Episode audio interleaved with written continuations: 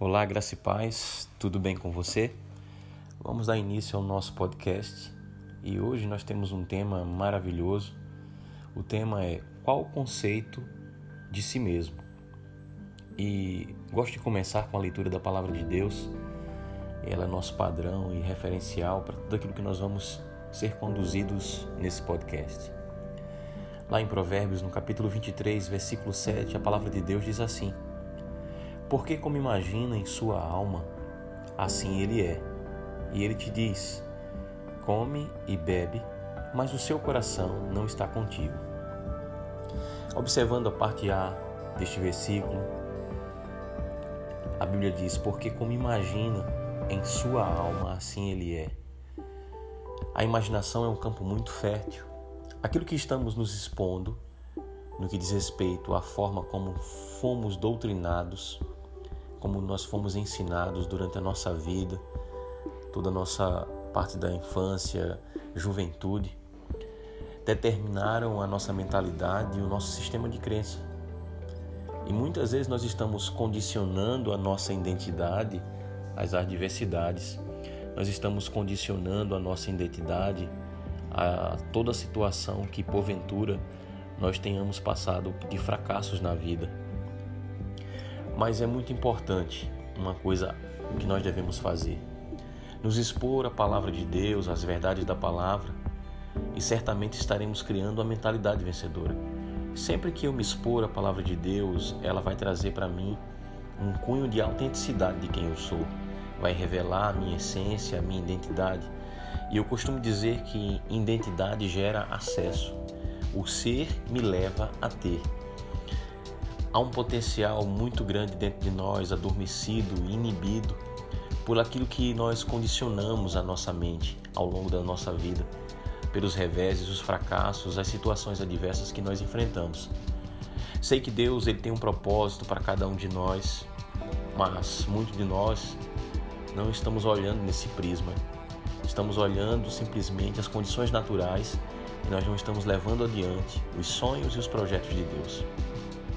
Temos ficado pelo caminho, matado os sonhos, os dons, os talentos, as ferramentas que Deus nos deu, porque nós estamos enxergando apenas a incapacidade, a improdutividade, a fraqueza para não cumprirmos o plano de Deus nas nossas vidas.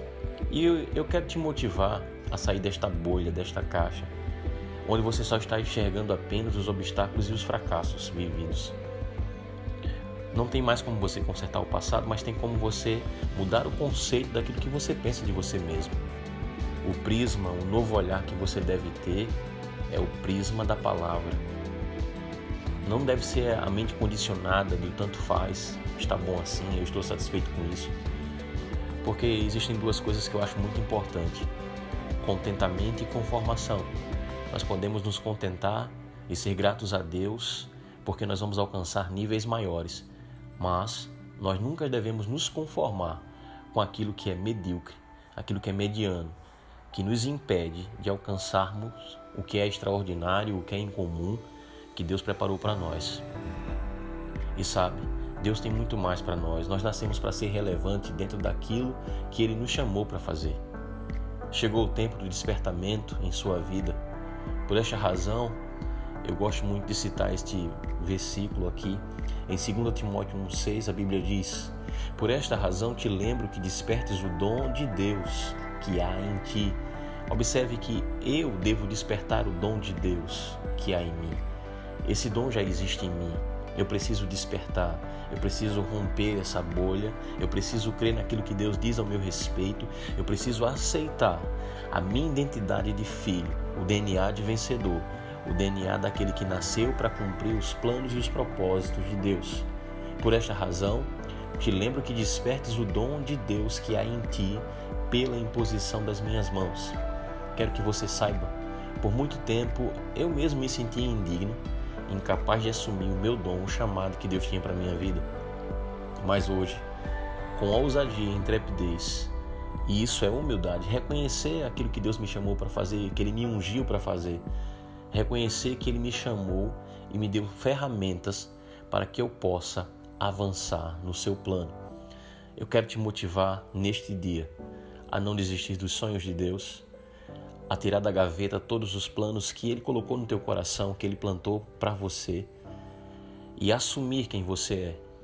Não se imagine um derrotado, não se imagine um fracassado, não se imagine alguém que não tem as ferramentas, as provisões necessárias para cumprir a visão de Deus.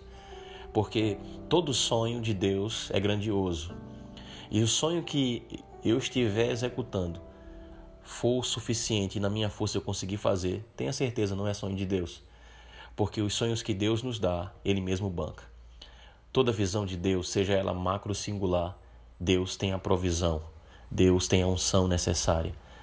Então, querido, que Deus te abençoe e que essas palavras que foram liberadas para a tua vida, você possa estar meditando e você possa se erguer neste momento como um vencedor como alguém capaz em Deus, na graça do Senhor, para avançar no seu chamado, no seu propósito. Fica na santa paz. Que Deus te abençoe.